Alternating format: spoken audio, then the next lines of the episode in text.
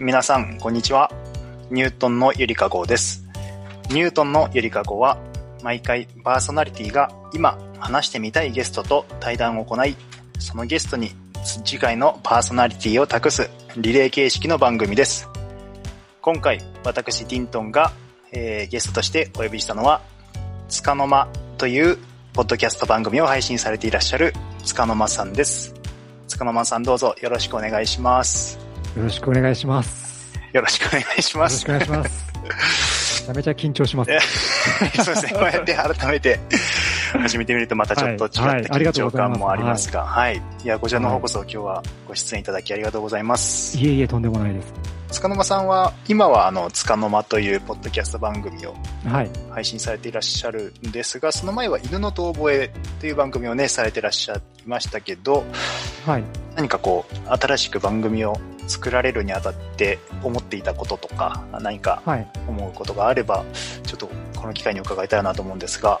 あの、犬の遠吠えっていうポッドキャストをまず最初に始めた時は、はいはい。あの、樋口さんが、ね、あの、イタミンさんのスナック偏愛に出た時の話を聞いて、えー、それで、何でもいいから、絵でも音楽でも何でもいいから発信していった方がいいっていう話を聞いて、はいはい、そうだなと。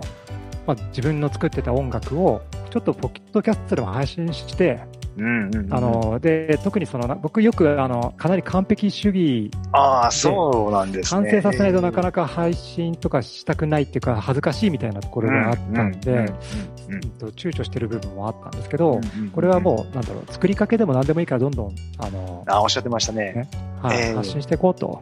で別に、ね、コメントもらえなくてもあの発信していって、もし聞いてもらったらそれがすごく嬉しいしみたいな感じでやり始めたらね、本当にあの1人、2人でもコメントもらうとすごく嬉しいし、それで、あの、ポッドキャスト、まあ音楽もそうだし、喋りもそうですね。えー、そうですね。始めて、うん、気負わずに、ただ遠吠えするだけっていうスタンスで。あ、遠吠え、はい。うん、そうですね。遠吠えするだけっていう言い方はちょっとあれなんですけど、うんうんうん、僕がこう喋ってることは大したこと言ってないんだけど、うん、個人的には、なんかこう世の中に訴えたいっていうか、僕がここにいるよっていう意思表示みたいな。遠吠えになります、それは確かに。遠吠えをね、あの、やりたいなと思って、そこはすごく心地よい感じはあったんですね、最初ね。ああ、そう、ね、だけど、まあ、だけど、ちょっともともとその始めてたポッドキャストを、はいはいはいはい。を、その共有してた、そのツイッターのアカウントとか結構幅広い人にこう、シェアされてるところもあって、ああ、なるほど、なるほど。ちょっと、全然知らない人になんかこう聞かれるのもあれだし、うんうん、自分の割と知っている人に聞かれるのも逆になんかちょっと 距離感がそうですね。あるし、すごい身近な人が実は知ってたみたいなこともなんか嫌だなとか思ったりして、うんね、これちょっとそこを断ち切りたいなっていうのがあって、まあ一旦そのアカウントを新しい形で、ちょっと匿名性を高めてですね。なるほどですね。はい。それで、ちょっと名前もつかの間っていう名前に変えて、で、あの、基本的にはこの古典ラジオ、はいはい。リスナーの方、うんうん、あの、安心感あるじゃないですか。あります、あります。ね。古典ラジオ好きな人は、きっと何言っても許してくれる。そうですね。優しい世界ですからね。それがあるから、やっぱりすごく今、あの、やりやすいっていうか、あわかりますね。すごく躊躇せずですね。あわかりますね。うん。話してるし。うんうんうんうん。はい。で、なんかまあ曲、楽曲としては、特に最近挙げられたあかりっていう曲ですよね。はい、もうツイッターの方でも反応してしまいましたけど、はい、すごく、はい、こんな作れるんだと思って、ええー、まあ、あかりなんかは、一応完成してる曲なので、そうだから本当は明かりとかじゃなくて、もっと中途半端な曲でもどんどん配信していこうかなっていう気持ちはあるんで、それはまだできてない、あまりやってないかなっていうのはある。またじゃあ。つい先日、あの、はいはい、ラーメンのバラードって曲をですね。ああ、本当ですか？ええー。あげたんですよ、ポッドキャスト。じゃあちょっとチェックしておきます、はい、後で。あのー、楽しみ。はい。まあ、これまで歌の名前は特に決まってなかったんだけど、ただ、その、メロディーとコードとか、それだけあって、歌詞が僕は本当に書けないんで、歌詞、うん、とりあえずなんかつけなきゃ誰かに聞いてもらえないなと思ったんですよね。うん、で、それで、あの、ラーメンを夜中に食べに行くっていうシチュエーションを、はい、歌詞に入れて、全然曲調とは全く違うんですけど、ね、あ、そうなんですね。それを、うん、このポッドキャストの中でも言ってますけど、女性二人のボーカロイドで、うん、ハモリも入れながら、すごい、凝ってますね。アレンジは全然凝ってないんですけどね。はい。でも結構、うん。ぜひ聞いていただけると。いやそれは、ちょっと。ありがたいです。はい。この多分、ニュートのゆりかを聞いてる皆さんも、なんだそれはと。よくに行く 女性の方の歌が聴けるのかということで、ちょっと気になってると思うので、はい、ぜひ、皆さんも聞いてみてください。はい。えっと、で、犬の遠吠えの方では、大谷翔平についても熱く語られてる回がありまして、お子さんがと一緒に見に行ったのがきっかけなんですかね。そうですね。子供がまず大谷がすごい大好きになって、それで日本ハムファンになって、子供が。で、日本ハムの試合一緒に見に行ったりとかする中で、まあ僕も、まあ普通に大谷かっこいいなとか、うん、二刀流すごいなって思って、そこ、まだ日本で活躍してる頃は、そんなにそこまで大谷って言ってなかったんですけど。あ、そうなんですね。でもまあやっぱりすごく好きになってたんで、アメリカに2018年に行ってから、開幕してからもうものすごい活躍で、うん、あの、アメリカ人もびっくりみたいな。スタートダッシュが。スタートダッシュがすごくて、それでもう、うわーって思ったんですよね、うん、で、世界で活躍する日本人っていうのが僕はなんかすごく好きなんですよ。そうなんですね。はい。だから、もうそこで一気に火がついて、うん、もう大谷バカになってますね。なんかその、はい。何でしたっけ？えっ、ー、と、まあ、デスクに2つ画面を並べて、はい、いろんな角度からのオープニングを、はい、同時に再生を、の、うん。それがその2018年のめっちゃコアな判断である。メジャーに行った時ですね。あの27インチのモニター2つ持ってたんですけど、あの曲作るためにっていうか。そのフル活用して。そう、そのモニター2つ並べて、あの、大谷がホームランを打って、アメリカ、アメリカでそのエンゼルスのスタジアムが、こうみんな湧く瞬間。それを、片方の画面には、あの、その、えっと、テレビの、テレビっていうか、テレビ中継の画面を出して、で、もう片方の画面には、スタジアムで、あの、スマホで撮影している。同じシーンの同じタイミングで、それを、タイミングをこううまくコントロールして、っていうのを、2画面じゃなくて4画面ぐらい、なんか。あの、いろんな角度からっていうのをこう、すごい。そうすると、あの、実況もすごく、実況も聞こえてくるし、あとそのスタジアムの歓声もすごい聞こえてくるし、もうスタジアムで本当に騒いでる、わーみたいな、えー、みたいな。アメリカ人がそういうの叫んでる声がものすごく僕はたまらなくて。オタニーみたいな。だってもう、勝利投手になった、あメジャー行ってすぐ勝利上げたすぐでしたね。はいはい。その直後にホームスタジアムに帰ってきて、うん、3試合連続でホームランですよ。あ、そんなことがありましたか。そうか、そうか、そうか。そうなんです、最初。3試合連続ホームラン。そその 3, 3発目とかもう、みんな期待してるわけですよね。えー、2試合連続でホームラン打ってる。そうですね。大谷に。それが、やっぱりもう、バーンって打った瞬間に、もうスタジアムがもう、大爆発してるっていう。4画面で。もう僕はもう完全にロサンゼルス行ってましたね、その時。その時愛知にいたんですけど。愛知 はい。もう心はもうロサンゼルスでした、ああ、そうなんですよね。でもまあ、本当に実際にでもその後、本当に。あそうなんですよね。あのー、2019年ですかね。うん。ちょっとあの、2週間だけ、あの、海外に留学するっていうチャンスを得られたんで、うん、それでちょっと、大谷が、あの、見れるタイミングをちょっとそこ、そうですね、日程を、そこをまず、最重要として、最重要、そうですね、もう、そうなんです。あの、うん、会社の人たちからは、お前大谷見に行っただろうって言われるんですけど、大谷見に行くために行っただろうって言われるんですけど、いやいや、僕はそもそもまず英語の勉強がしたくて行ったんだけども、ね、せっかく行くなら大谷見たい、うん、ああ、そうそうそう、そうですね。いろいろ選べるんですけど、タイミングと場所とか選べたんで、ん。まあ、ロサンゼルスなかったんで、ん。ロサンゼルスじゃなくて、あの遠征で、エンゼルスの遠征先がちょうどそのホームステイ先に近いところになるようにっていうのから、そこでヒューストンに行って。なるほど。なるほどですね。もう、大谷愛が溢れてますね。大谷愛がね。もうこれで、英語の、あの、まあ、学校があるんですけど、そこのプライベートティーチャーが一人つくんですよね。で、その先生が、お前大谷好きなんだろって僕が会った初日にいきなり言われて。どこから漏れてるんですかね。それがその、あの、ヒューストン兄弟のね。ええヒューストン兄弟の僕の兄。ヒューストン兄弟。あ、来ました。そうなんですね。そこ、あの、塚間さんがお兄さんかと思いきや、そうなんですよね。12歳、14歳ぐらい年下の年下の弟が、あ、違う、兄お兄ちゃんがいらっしゃるんですよね。ちょっと、そのあたりはちょっと実際にヒューストン兄弟を見ていただいたら、詳しくわかりますかね。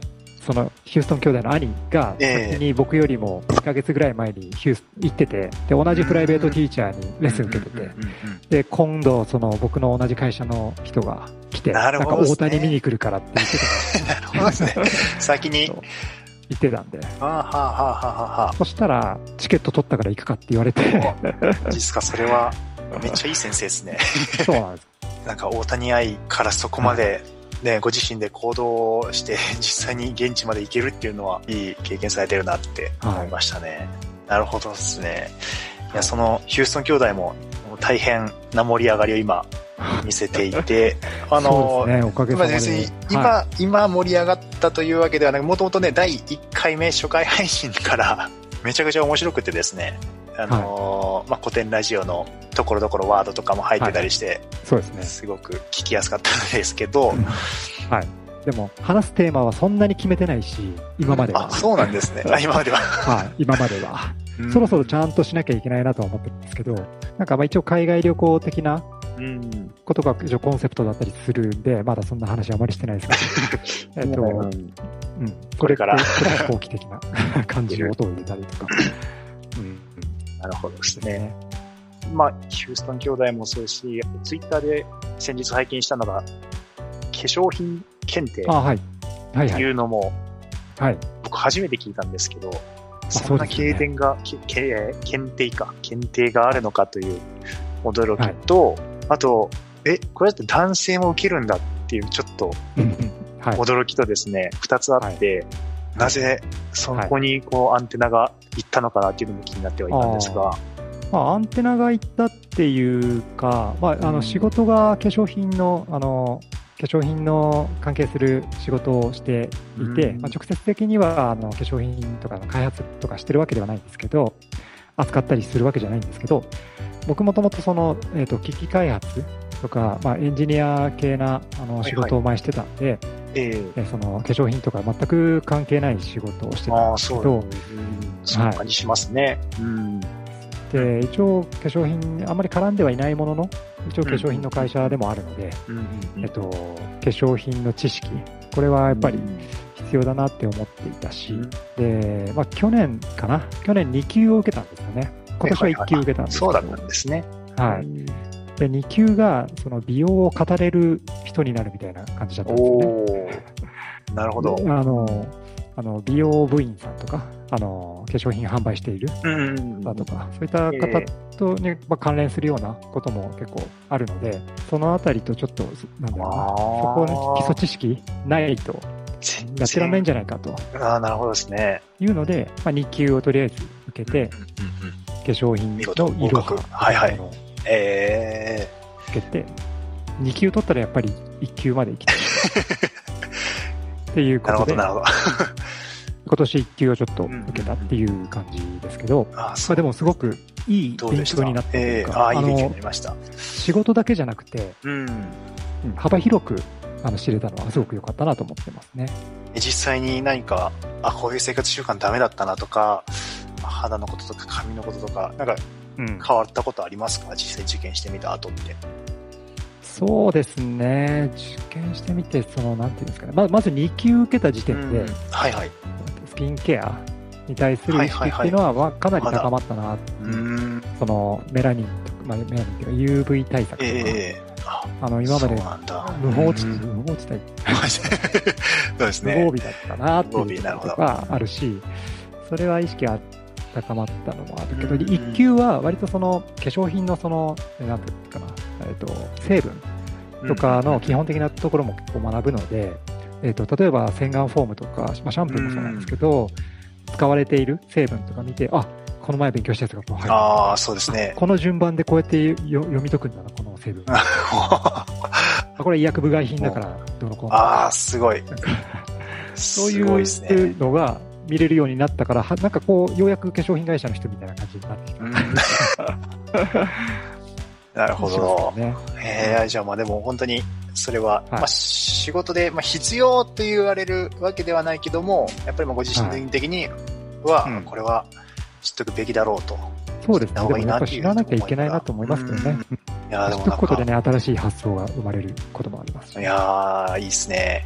なんか一部、あのー、どこでだったか、ヒューストン兄弟だったかで、修行僧って言われてるみたいな話を、うん、されてて、ね、なんかそういう姿勢が、そう 呼ばれるに至ったかなっていう。うね、うん、なんか分かりました。そう、ね,、いうことかっていう。あなんか、コテンラジオのその Discord の中でも、はい、音楽番組というか、はい、あの、あれですね、まちゃこさんの。まちゃこさん、そう、まちゃこさんの。まちゃこさんのラスタカフェ。はい。そうそうそうそうそうそう、はい、あれで皆さんで楽曲を演奏されてたのを聞きました。ゆるゆる合奏部。うん。あれ本当にまちゃこさんのプロデューサーとしての力がすごくて。ああ、そうですね。はい。なんか、うん、まちゃこさんがそうですね、ポッドキャストでそういうオンラインで合奏部やりたいっていうのは、うん、あの配信されていて、僕はそれを聞いて、うんと僕あんまり楽器の演奏は得意ではないんだけど、あの、なんかやりたいって思ったんで、うん、なんか関わらせてくださいって言って、えー、あの、やらせていただいて、うん、で、まあ、まちゃこさんもとりあえずなんかできたらいいなって感じで始めたのかなと思ったんですけど、うん、もうリーディング力が半端なくて。もう楽楽譜をすぐこう仕上げて、わあ、すごいな。で、みんなね、演奏を集めて、で、編集して、で、それで、あの、みんな集まったらもうすぐ、その、演奏会みたいな、なんかそういう、そうですよね。感じの音楽、あの、ポッドキャスト番組になったなったいや、すごい、そうですね、プロデュース力が、そうですよね。なんか実際にそのホールに来たかのような感じで始まり、あのクオリティの楽曲が制作され、うん、はい、というところで。そのナレーションのクオリティが高すぎクオリティ高いですね。はい。いや、そうなんですよ。なんか、そのあたりも含めて、まあ、あのポッドキャストをかける音楽じゃないですけど、なんかそのあたりもすごく最近これから熱い感じになるなとは思ってるので、はい、ぜひ、まあ、あの、まちこさんの ご負担にならない中でですね、またそういう活動も続けてほしいですし、まあ、塚沼さんも今後もまた、えー、何曲か上げていただけると、ことを楽しみにはしていますので、はい、ぜひお願いします。はい、いえいえ、こちらこそ、いや、本当にありがたいです。あの、ね、楽曲上げたら、一人でもいいから反応してくれるとやっぱり嬉しいなって思っちゃうん、ね。するんで、気が向いた時に、えー、はい、聞いてもらえればありがたいです。いや、気が向いた時に上げていただければ 聞きますので、はい。いう感じですかね。いや、なんか時間意外とすぐ経っちゃいましたね。はい、そうですね。まだまだ全然、はい。聞きたいことはいくらでもあるんですけど、一旦ここで、えー、一区切りさせていただこうと思うんですけれども、はい。えー、最初にもお伝えしましたけれども、この番組は、えー、まあ今回ゲストで呼ばせていただいた塚の間さんが次回のホストとなります。はい。で、はいはい、えー、そのホストとなった方がまた新たにゲストを呼んでいただく仕様となってるんですけれども、はい、次回呼んでいただく、参加していただくゲストの方はもうお決まりですか？はい。はい。えー、めさせていただきました。ですか、はい、でしたら、じゃあ最後にちょっと次回予告というかですね、次回来ていただくゲストの方、はい、お伺いできればと思います。はい。はい、あの、まあ、かなり悩みましたけど、あの、えっと、そうですね。まあ、あの、次回ですね、ニュートンのゆりかごのバトンを渡すのは、えっと、バナナさん。あ、バナナさん。はい。はいはいはい。永遠の罠っていうポッドキャストをされているバナナさんなんですけど、このポッドキャストの中では、まあ、あの、マスターですね。マスターの人生経験に耳を傾けるようなポッドキャストを配信されているんですけど、ちょっとバナナさんご自身にですね、はいはいはい、はい。ちょっと当てたいなっていうのがあ、それは、なるほどなるほど。はい、まあ、あと、男男って続いてるてそうですね。で、あの、樋口塾にまだ入ったばかりの、まあ、私からね、ちょっとフレッシュな、えー、バトンのつながりで、えー、いきたいかなと思っています。わ、うん、かりました。ありがとうございます。じゃあちょっとまた、普段、永遠の罠の中では伺えないような、もうあのバナナさんご自身のお話っていうのも聞けるということで、楽しみにしております。はい。はい。えーと、じゃあまあ、今回の収録はここで終わろうかなと思いますので、どうも本当に今日はありがとうございました。ありがとうございました。